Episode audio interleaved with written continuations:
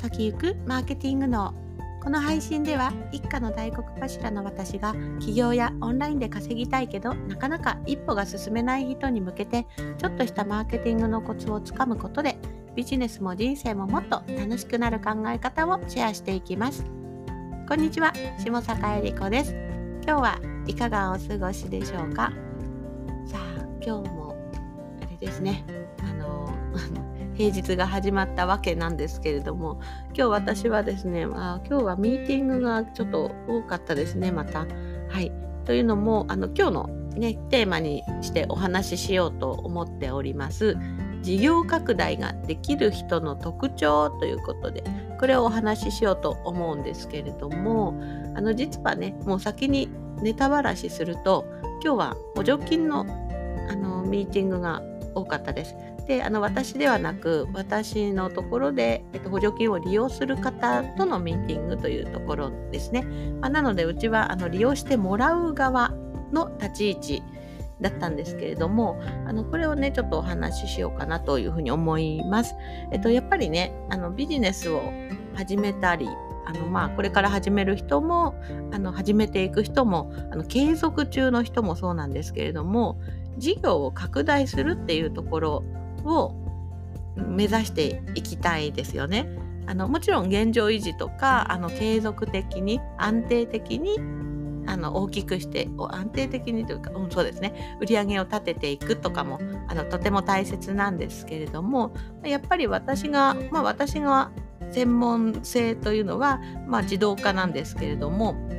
やっぱりこう売り上げがね安定してきたとしても時間がないのであればそこを時間がもうちょっと空くようにするとか生産性を上げるっていうところですねそういうところをやっぱり意識していくことであのどんどん事業っていうのは大きくしていけるんだなっていうふうに思っています。まあ、そうですよねやっぱりこうビジネスやってるからにはあの別に大きくするっていうのはあの自社ビルを持つとかあの従業員を100名抱えるとかそういう大きいじゃなくて、うん、売上の面とか時間を時間を空ける生産性を上げるっていう面であの事業拡大というふうに定義していますが、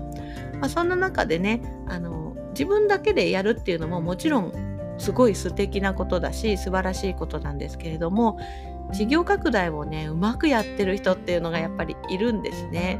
で去年一緒に仕事をしていてまあ今年も仕事してますが方もうまかったのは補助金っていうのを上手に使ってると思います。で私もですね実は、えーと、起業してすぐぐらいからですかね補助金何年かまあ、2, 2, 2年ぐらい連続して補助金いただきながらいろんなものにあの経費をねあの つぎ込んであの事業をどんどんよいい方向にしていったっていう経緯がありますが意外にやっぱ皆さん補助金っていうのが意味がわからないですね 訳がわからなかったりして利用がしづらいっていうのが一つデメリットだと思います。で補助金って言ってもまあ一概に、何ができるのって言ったらまあまあ、お金をいただけるわけですね。国が、えっと、こういう面例えば今回私が対応しているのであればデジタル化ですねまたここでも言葉が難しくてデジタル化って何っていうふうになったりするんですが案外ですね、まあ、自分に当てはまるのかなっていうふうに探せば当てはまるしみたいな局面があります。うん、なので言い換えれば補助金で何かやりたいなと思ったら補助金を探せば何かしら自分に当てはまるものがあるそんな風に考えても大丈夫なくらい補助金って幅広くあります。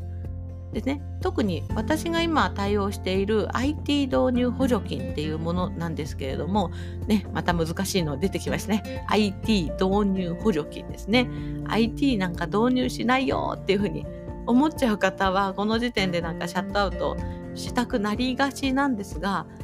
ま、あのこの補助金説明すると IT ですね要するに何ですかね。えっと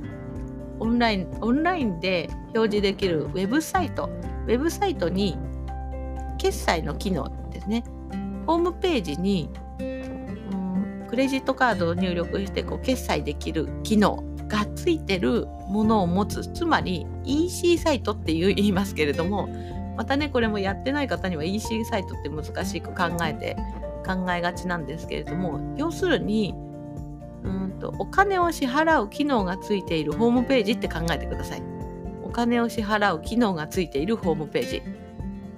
じゃあどんなのがあるのって言ったらもう本当にあの楽天とかヤフーとか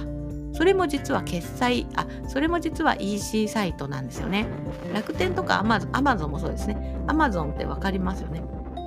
アマゾンは商品を提案商品を載せておいてそこでね買おうってポチっていう風にボタンを押すとそこでクレジットカードを入力するところがあって決済が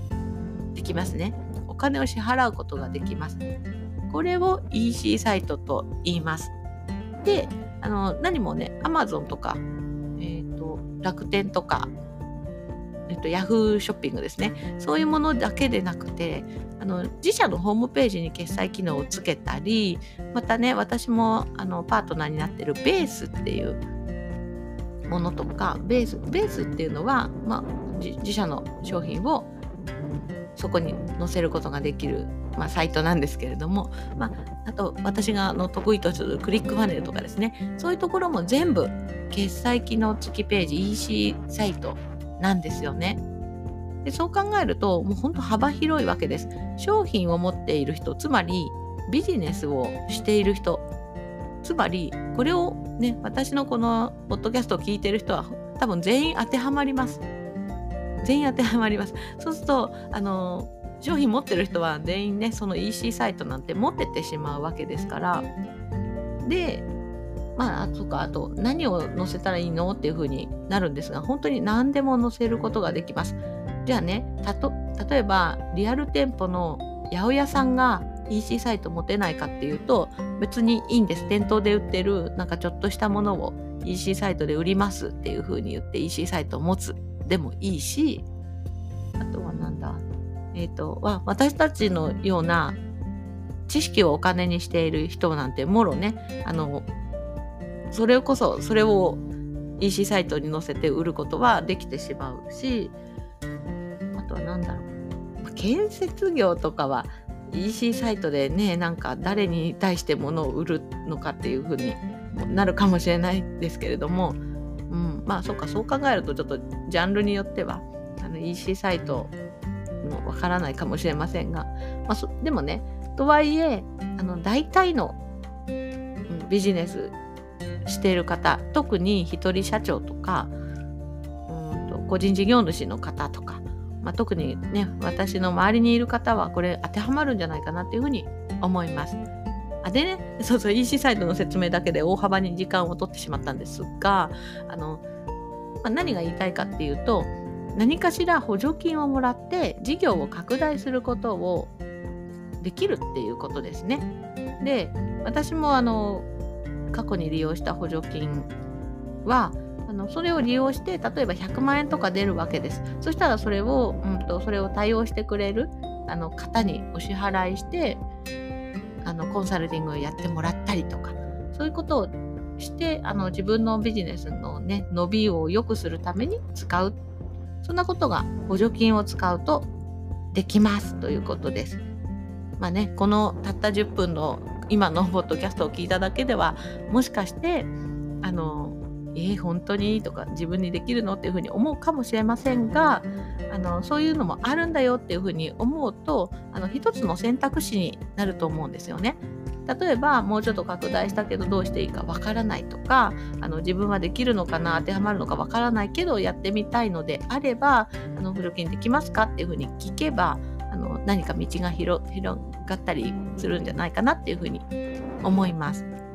まあ、なのでねせっかくなので今あと弊社ですね私のところでも補助金を対象になんかやっておりますで実はですねうちはあの採択されるまでお金一切かからないんですよ。あの申請手数料ゼロでやってます。で大体はねあの申請手数料とかあの事前のお金がかかっちゃうものだからみんな敬遠したりするんですけれどもあの、まあ、チャレンジだけは全然無料でできちゃうので、まあ、やったらいいんじゃないかなっていうふうに思います。はい。なのでね、そうやってあの1個ね、あのそういうのもある補助金を活用、あの補助金活用するっていうとね、なんか儲かってないんじゃないかって思われて嫌だみたいな人もいるかもしれませんが、そんなことなくて、あのうまく回してる人こそね、補助金をもらってどんどん自分のビジネス拡大してますということです。一つね、頭の片隅に置いておいていただければと思います。まあ、ご相談あれば、あの、お声かけてください。はい。それでは今日もお聴きいただいてありがとうございます。また明日も配信していきますので気に入っていただいたらフォローしていただけると嬉しいです。それではまた。バイバーイ。